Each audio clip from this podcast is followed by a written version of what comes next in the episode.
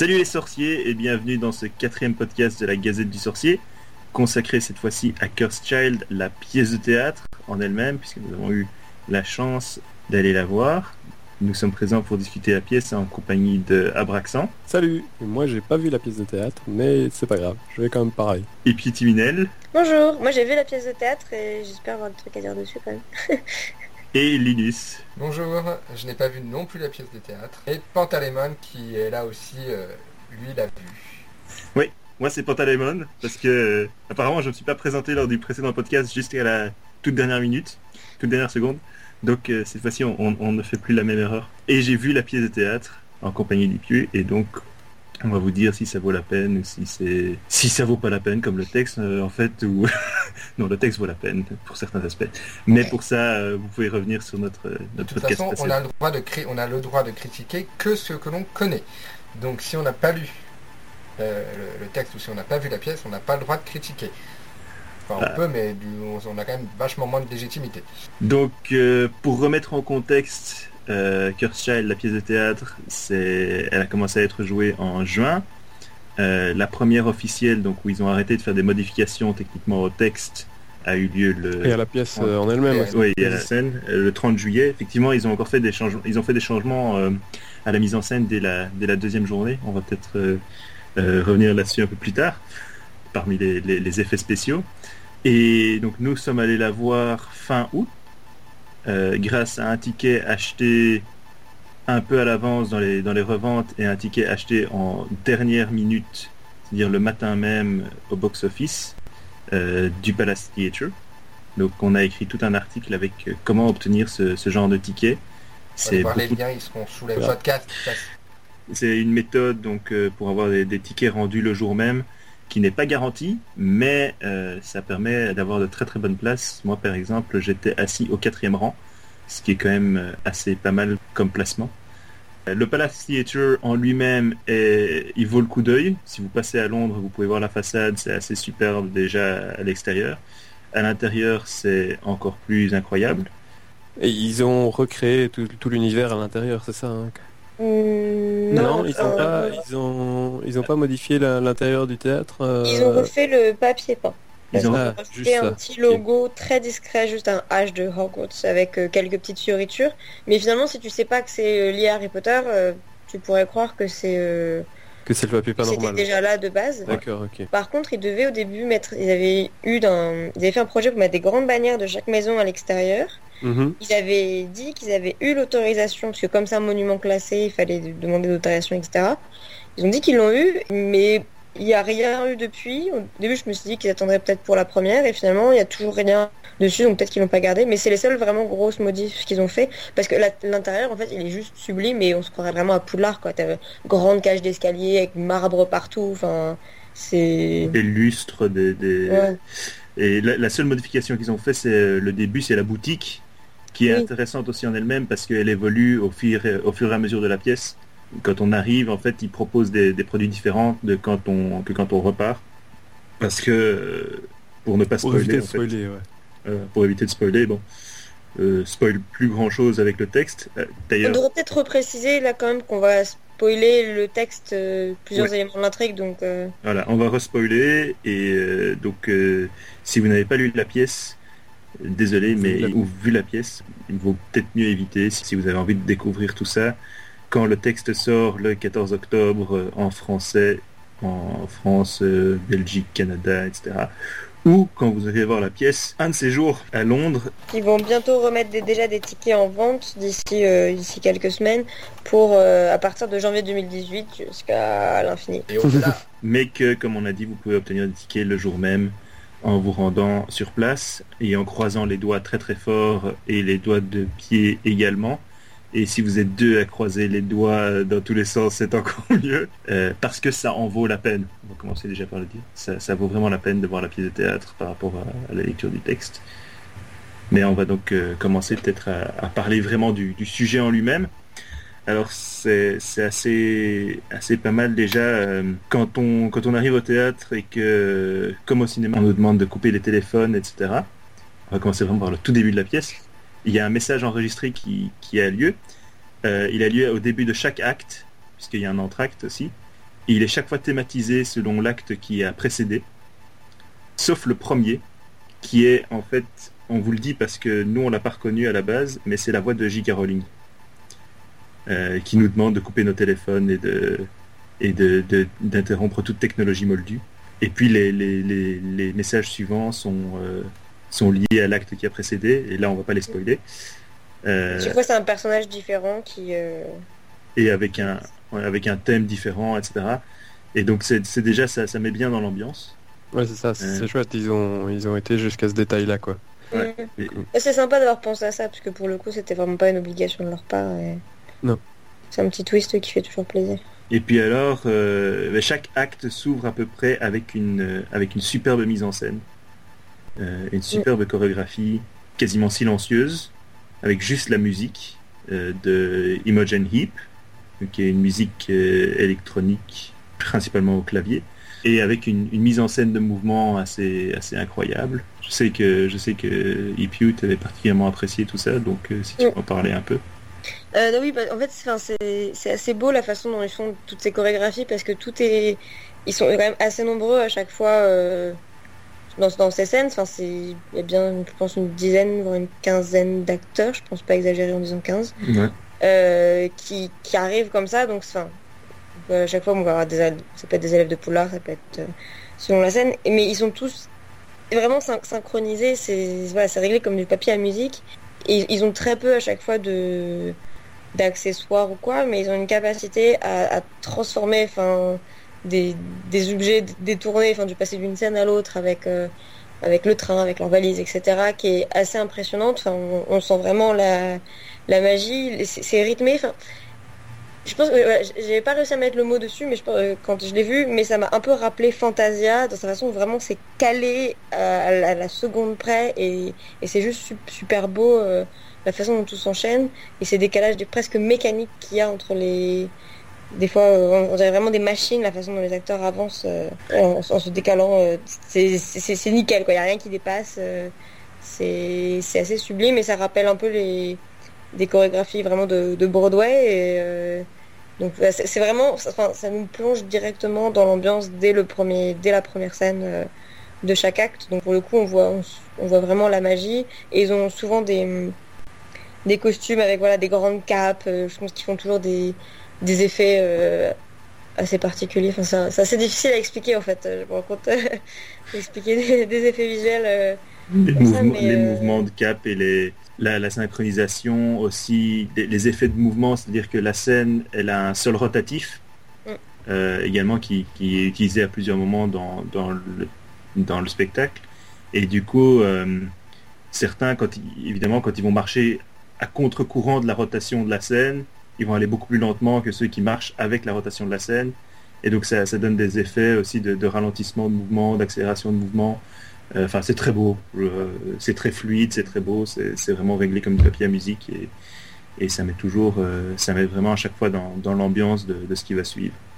On met plein la vue à chaque fois, on sent qu'il y, a eu un travail derrière, pour chaque mouvement, chaque choré, on, sent les ordres de répétition qu'il y a derrière et tout. Et euh, des fois, on enchaîne des accélérations et, des ralentis et vraiment les, mouvements des, acteurs avec leurs accessoires, etc. C'est vraiment très beau c'est difficile à expliquer mais euh, c'est vraiment euh, très impressionnant à voir ces enchaînements mais du coup on parle des accessoires c'est vrai que les accessoires ben, il y en a pas énormément mine de rien il y en a quelques uns mais on a, on a beaucoup d'accessoires qui sont, qui sont très polyvalents. On a les, valises, comme, comme, tu disais, qui sont euh, des valises, mais qui se transforment aussi en siège de train, qui se transforment en plafond du train quand ils sont, euh, quand ils sont sur le train. Euh, en pierre tombale. En pierre tombale, à plusieurs oh. moments. Ce, qui, ce qui a parfois un effet un peu bizarre, mais, mais effectivement, les, les, les, pierres tombales sont des valises.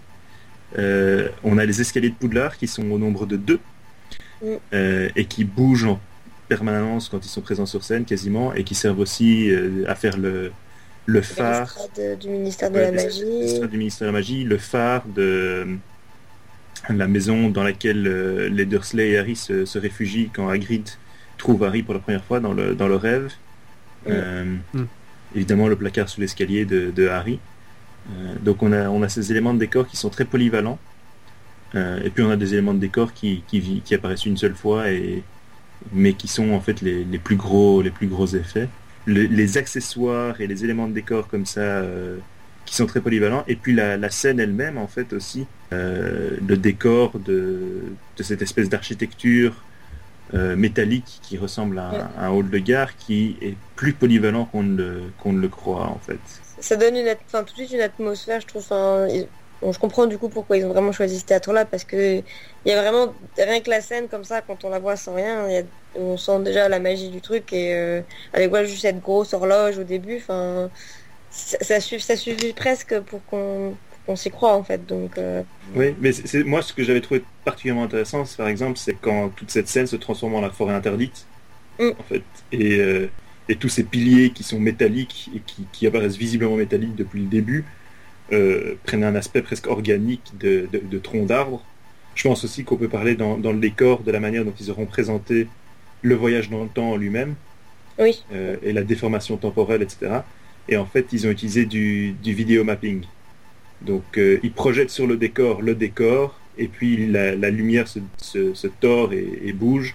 Et donc, ça donne l'impression que le, que le décor en lui-même euh, est, distordu. Ça, c'est toujours fantastique. Ah, c'est pas mal comme idée. C'est vraiment très beau et en même temps ça fait pas. Euh, regardez, on vous en met plein la vue, ça fait finalement c'est assez, assez, léger je trouve, mais mais c'est vraiment très efficace comme. Euh, c'est subtil quoi. C'est vraiment un service du spectacle quoi. C'est pas.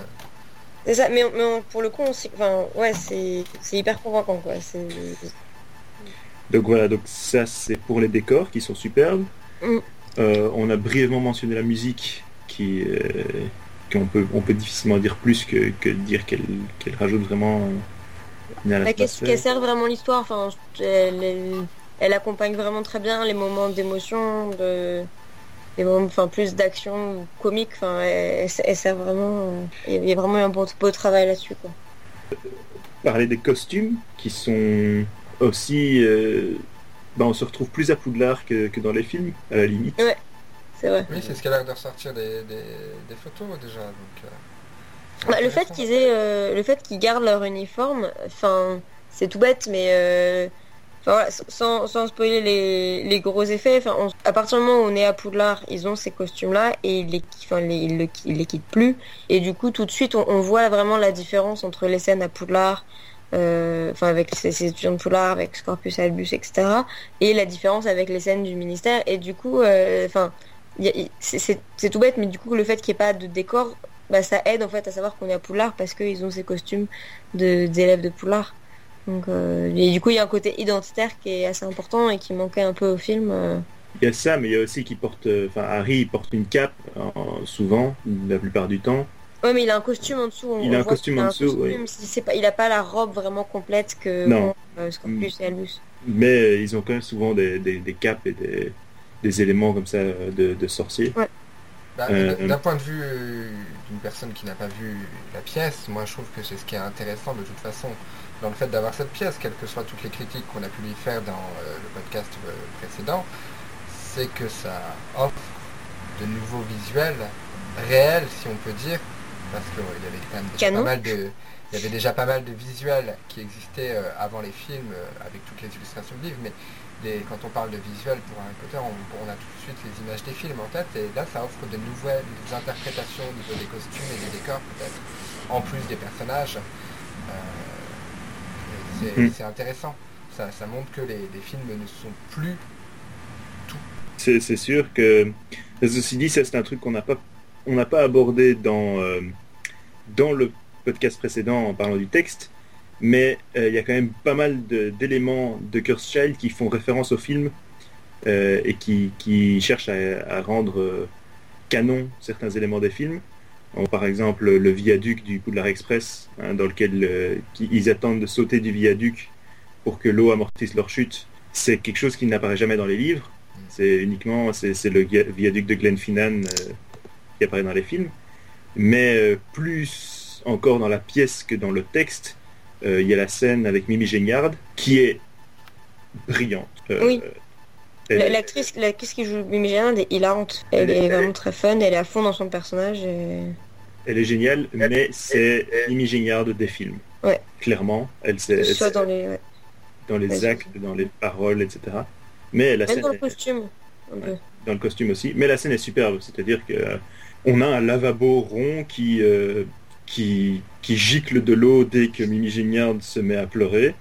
Euh, dans lequel elle s'enfonce et elle ressort et elle tourne dessus et elle, joue vraiment avec ce, avec ce lavabo et elle paraît vraiment disparaître dans le lavabo et en, et en reparaître. Et puis en plus on n'a pas l'impression que... Enfin, elle, a pas, on n'a pas l'impression qu'elle est vraiment avachie sur le lavabo, on dirait vraiment qu'elle flotte à moitié dessus et du coup le côté fantomatique euh, pour ça euh, est, assez bien retranscrit parce que quelqu'un qui s'allongeait sur le lavabo, il aurait du mal à ce qu'elle tourne, elle danse à moitié dessus, et, mais on n'a pas l'impression qu'elle est, qu'elle est soumise à la gravité et du coup on voit vraiment le, le côté spectral de Mimi Géniard avec ça, donc c'est assez chouette euh, à voir pour ça. Mais donc voilà, donc c'est des éléments des films aussi qui, qui reviennent. Même dans le design du lavabo en fait parce que ce lavabo rond central, euh, enfin, je, suis quasiment sûr que c'est pas du tout décrit comme ça dans les, dans les bouquins et euh, c'est un truc qui est resté des films. Sinon, donc euh, effectivement dans les costumes c'est des nouveaux visuels, mais comme on disait, c'est pas toujours le cas. maintenant on a un peu abordé les effets spéciaux. Mm. on va peut-être continuer là-dessus. à moins qu'on parle, non, on va parler plutôt du, jeu des acteurs puisqu'on disait, voilà, Mimi Géniard Bah du coup, Albus qui était peut-être un peu euh, plat par certains moments dans le dans le texte, je trouve a beaucoup plus de paraît beaucoup plus sensible et du coup beaucoup plus beaucoup plus de beaucoup plus de profondeur sur scène donc c'est assez assez sympa à voir et c'est plutôt une bonne surprise. D'une manière générale, est-ce que les acteurs ouais, ressortent plus que dans le texte? Parce que vraiment dans le texte, il n'y a pas grand monde qui, qui, ressort. Hein, euh, Moi j'ai vraiment une exception. Euh, c'est les deux scènes avec Hagrid. Euh, parce que, bon, je, suis, je, suis un peu biaisée, mais parce que Hagrid, c'est un personnage que j'aime beaucoup. Euh, et les, les scènes d'Anchor Child, dans enfin, en, lisant le texte, les scènes avec Hagrid, c'est peut-être les seules qui m'avaient un peu touchée et voilà, que j'avais trouvé un peu émouvante. Et alors là, en voyant la pièce, alors pour dire, un peu bugué pour, dire les gens qui ont eu un problème avec Hermione Noire, sachez qu'Agrid est un, une espèce de Jamaïcain aussi. Hein. Ouais. Espèce de Jamaïcain, c'est un peu raciste à dire ça. Non, mais c'est dans, dans, sa manière de parler, dans sa touffe de cheveux euh, afro, dans, euh, il, il, est, il est noir, mais moi j'ai eu l'impression d'avoir un, d'avoir un rasta euh, Hagrid qui, débarquait sur scène en fait. C'est vraiment l'impression que ça m'a donné. C'est vraiment le, mec, enfin il, a l'air complètement stone en fait. C'est surtout ça, c'est que c'est Hagrid hippie. Et mais du coup il est pas touchant, il, est juste drôle et ça va Ça aurait pu être drôle si les scènes avec Hagrid étaient différentes, si c'était pas euh, si c'était des scènes voilà, où il dit des trucs genre voilà j'aurais pas dû dire ça euh, ou je sais quoi ça aurait pu être fun d'avoir cette vision là d'Agrid mais là c'est des scènes où il est censé être émouvant et, voilà quand il va sortir arrêt des décombres et tout et et, juste j'étais pas du tout touchée. Et alors il y a ce moment où il est censé porter Harry et donc il est censé porter Harry dans sa couverture et quand il sort de scène il juste il balance la couverture par dessus l'épaule et alors là Là, bon, ok. Alors, Harry vient de rouler par terre, euh, balancé depuis le dos d'un géant de 2m50. Il est mort d'une euh, commotion cérébrale. Il doit y avoir un trou en forme de bébé Harry dans le sol. Et l'histoire s'arrête là. Donc, du coup, voilà, c'est... Je pense que c'est le acteur qui m'a vraiment déçu parce que du coup, peut-être j'en attendais un peu beaucoup par rapport à... beaucoup. Non, je n'attendais pas beaucoup avec Earthchild, mais j'avais un peu d'attente euh, après la lecture de la, pièce parce que j'aimais bien, j'aimais bien le personnage et j'avais bien aimé ces scènes-là. Donc c'était ouais, un peu la déception euh, d'acting. Par ailleurs, l'acteur qui fait Hagrid, euh, c'est aussi celui qui fait le Choixpeau. Pour le coup, en Choixpeau, il est assez cool, il a une voix qui est assez fun. précisons peut-être que justement le Choixpeau, l'acteur est visible sur scène et il tient simplement son chapeau au-dessus des, des personnages qui se font répartir. Mm. D'ailleurs, c'est un chapeau melon. C'est le chapeau un peu genre Cornelius Fudge, euh, donc c'est assez fun d'imaginer. Enfin, du coup, j'imagine le ministère qui, qui répartit les élèves. Euh. ouais. Mais euh, Ça plairait beaucoup à Ombrage. C'est un visuel très différent de, ce à quoi on est, habitué. Mais, c'est plutôt cool, je trouve, d'avoir osé faire un truc aussi, différent. Mais, euh, et sinon, juste une autre déception un peu au niveau de l'acting, c'est euh, c'est l'acteur qui fait euh, Draco Malfoy. Parce que même s'il est un peu plus convaincant que je, l'étais par rapport aux photos qu'il y avait eu de l'acteur en, en, costume, je trouve qu'il n'a pas le charisme et la, la, la classe, le panache des Malfoy et il a l'air un peu éteint.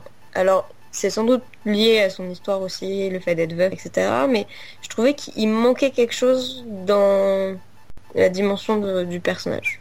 Mais, euh, mais bon, c'est pas non plus une catastrophe. Tu as fait deux déceptions. Moi, du coup, je vais quand même enchaîner sur euh, deux plus positifs, on va dire.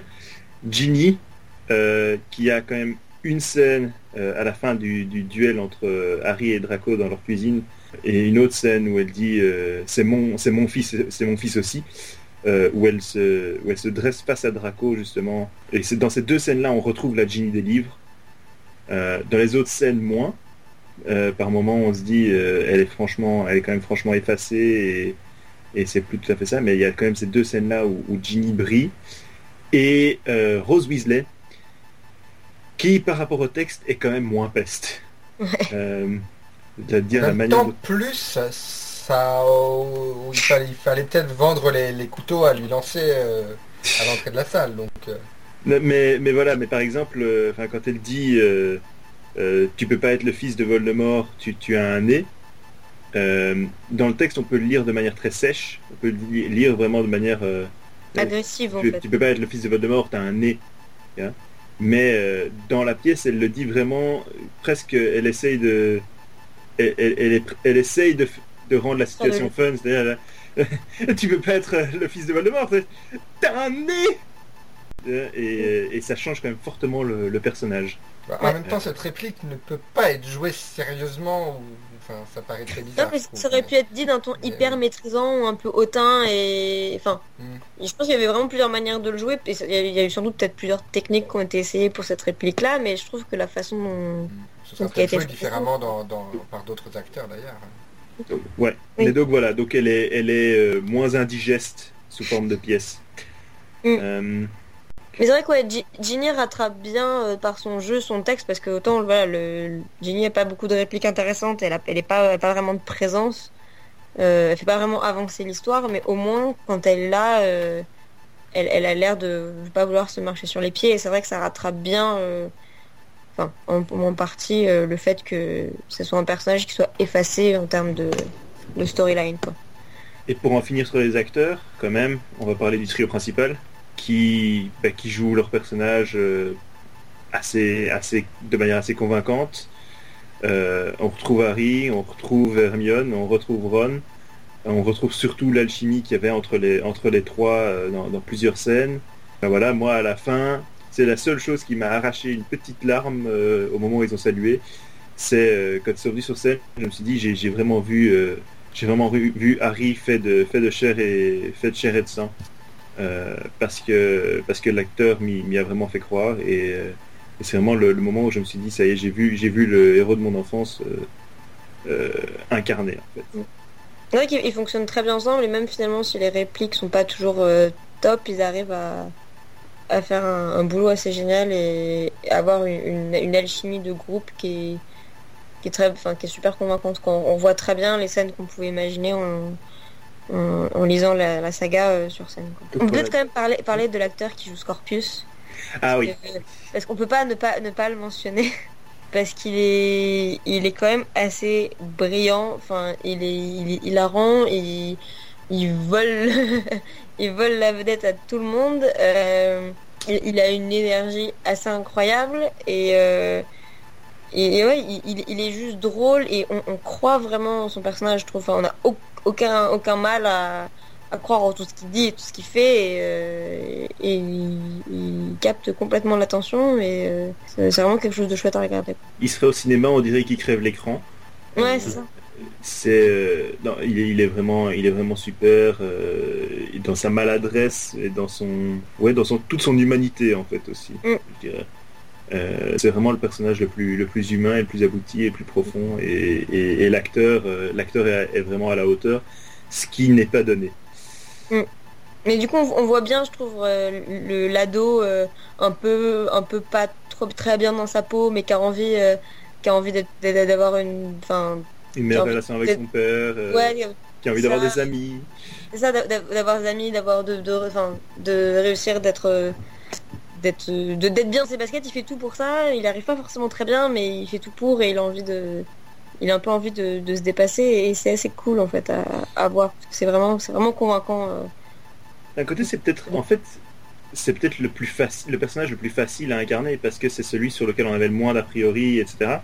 Euh, on le connaissait pas, vraiment Harry Von Hermione. Drago, etc. On les connaissait.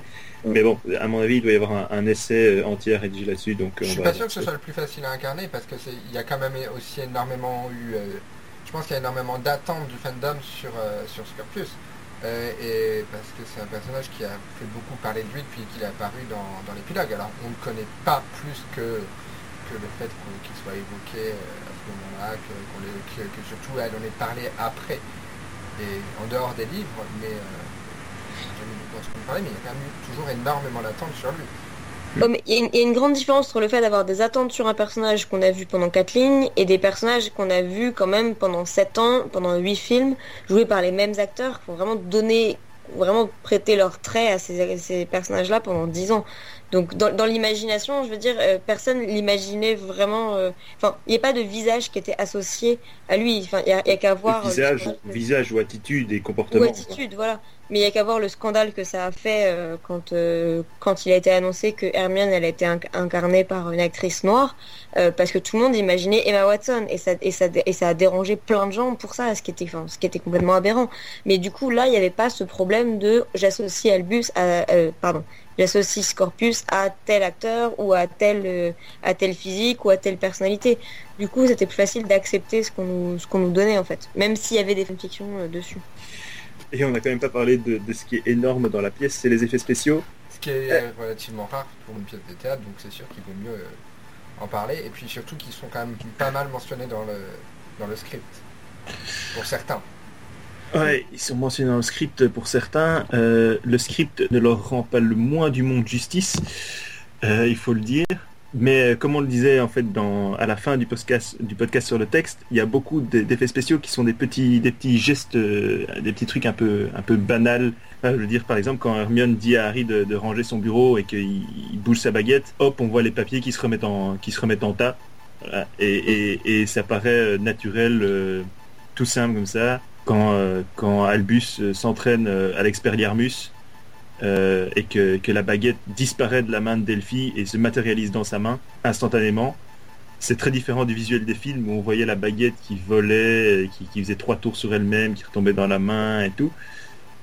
mais c'est super efficace parce que c'est instantané, parce que ça paraît super simple, parce que ça paraît évident, et que c'est ça la magie qu'on imagine. C'est vraiment c'est vraiment un truc comme ça euh, qui fait partie du quotidien en fait.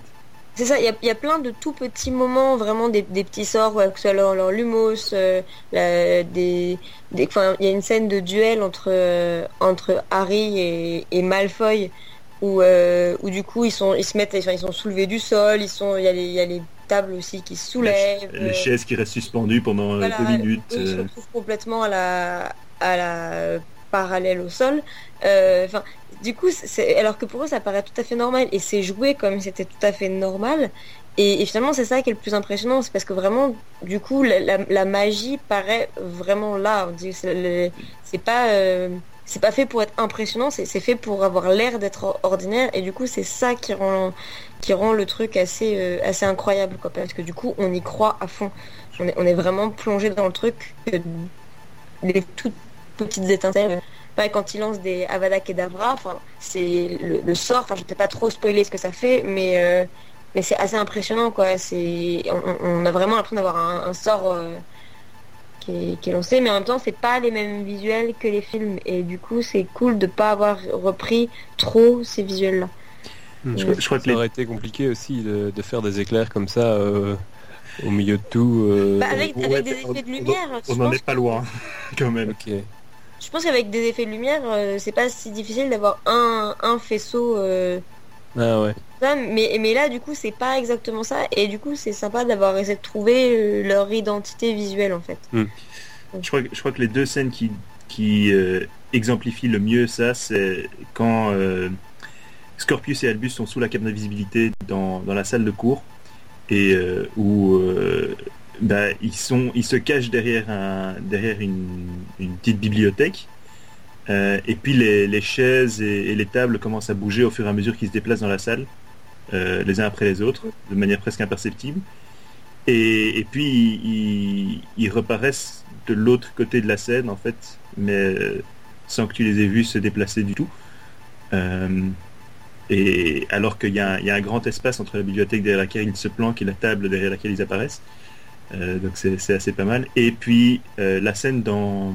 Du polynectar non, j'allais dire euh, toujours dans la banalité, parce que le polynectar, je crois que c'est un gros effet.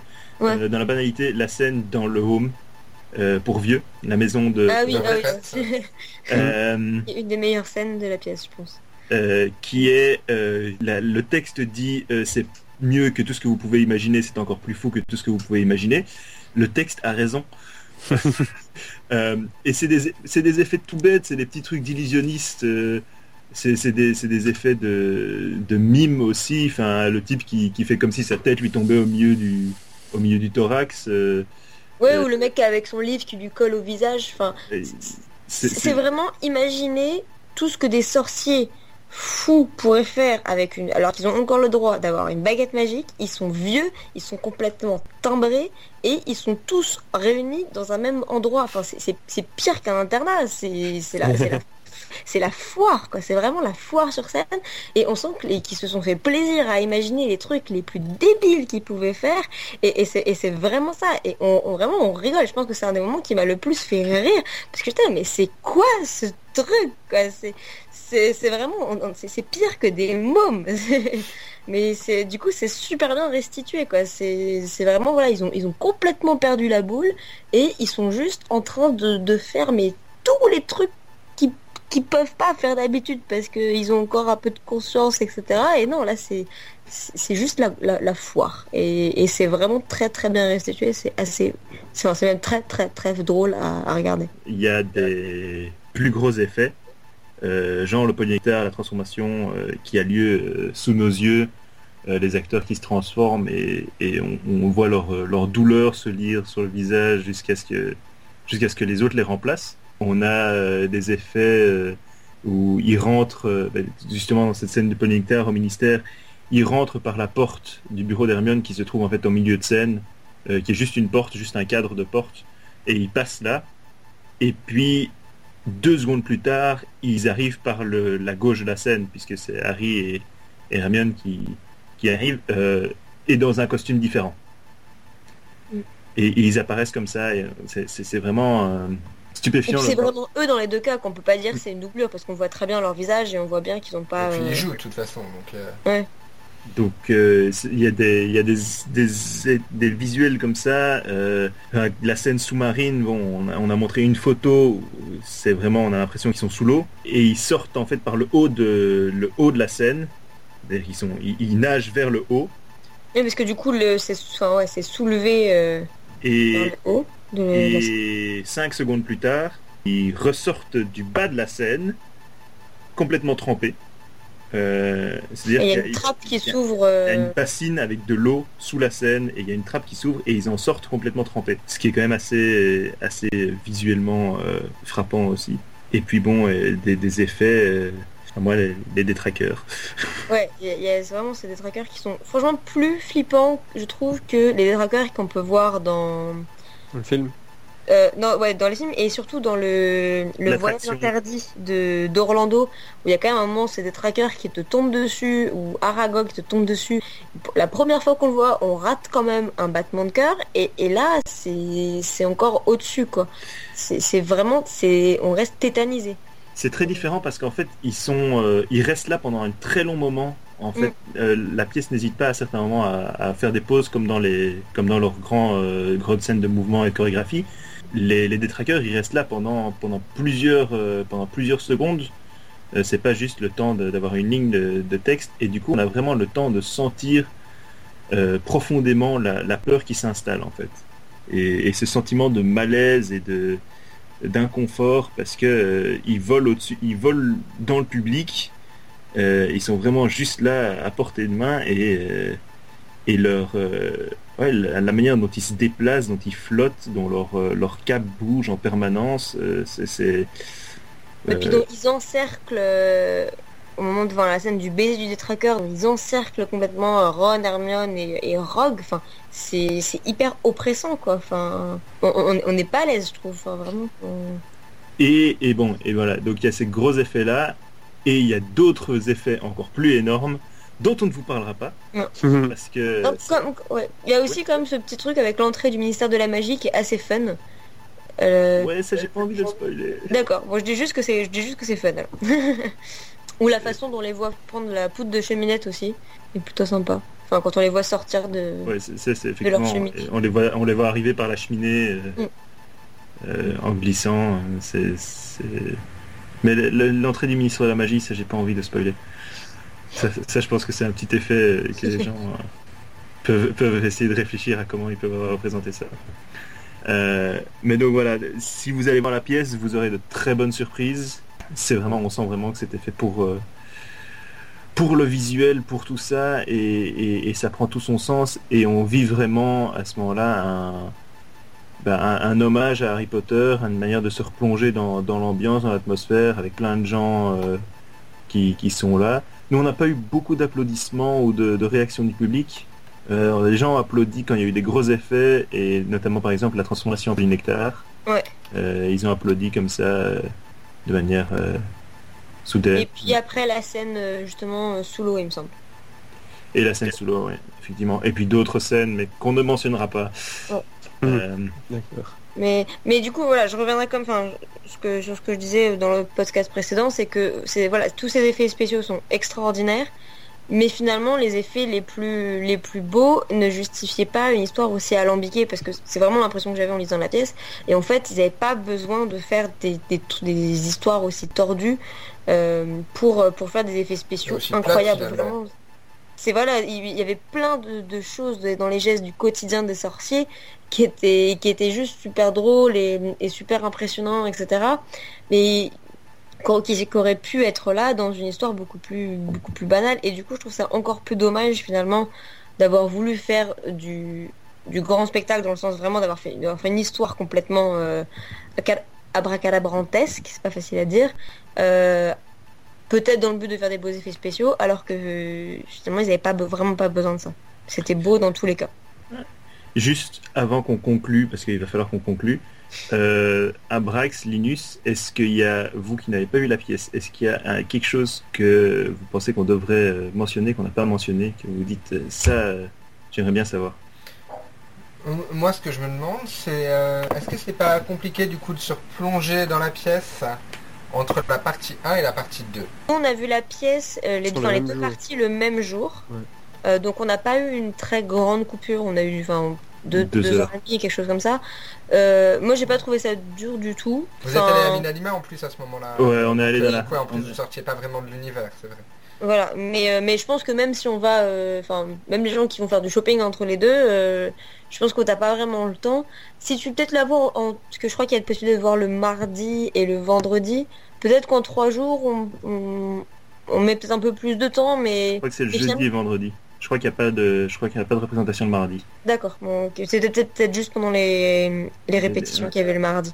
Mais euh, mais finalement, en fait, le truc c'est que comme c'est les, premières scènes, enfin la scène d'introduction de chaque acte est tellement impressionnante et remet justement avec ses chorégraphies, avec cette musique, te replonge tellement facilement justement dans le dans, la pièce même si tu as un peu décroché parce que si tu l'as vu euh, la veille ou peut-être que si tu vois je sais pas sur deux semaines il y a peut-être des gens qui font euh, première partie euh, une semaine et deuxième partie la semaine d'après j'en sais rien.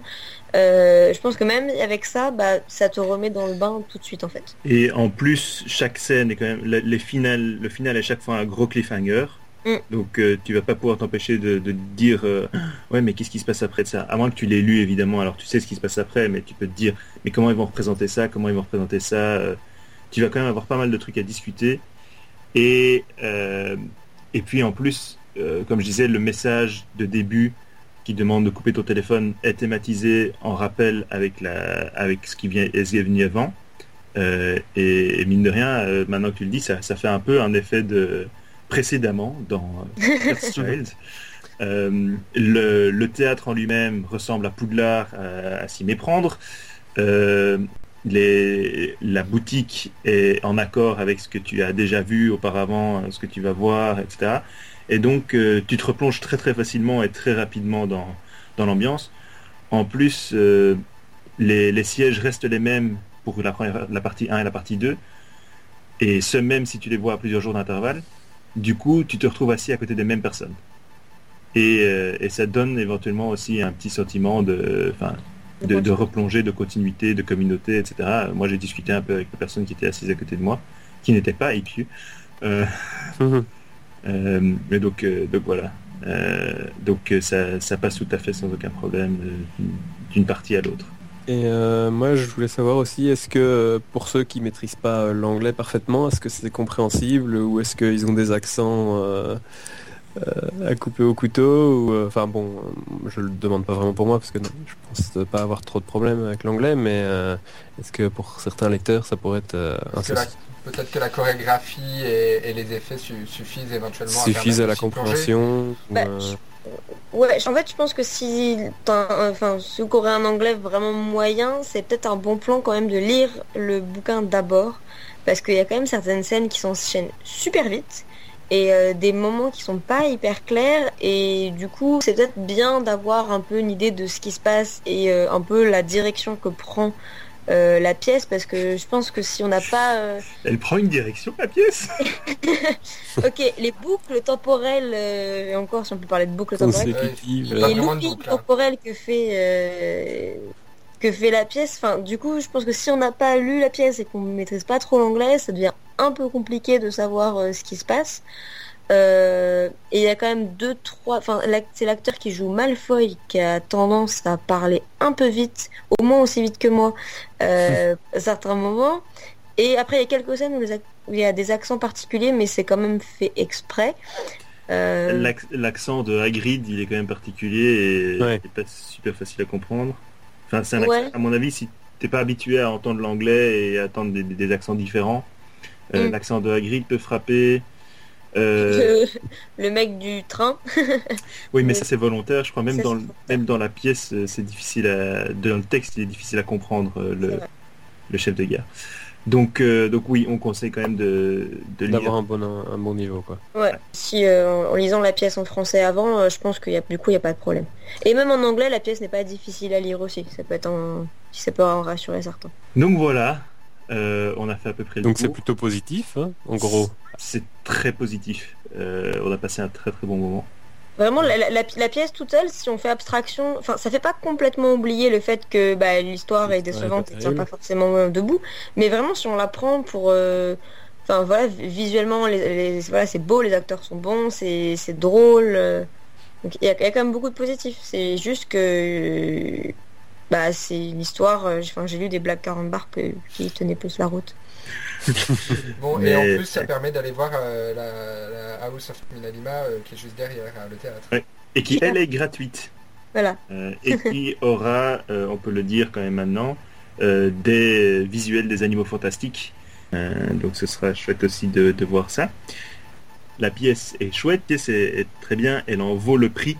C'est-à-dire que moi aussi, euh, comme je dis, j'avais des tickets au quatrième rang. Ça veut dire que sur le moment, j'ai dû payer 140 livres pour les deux parties. mal euh, au 70 livres par partie.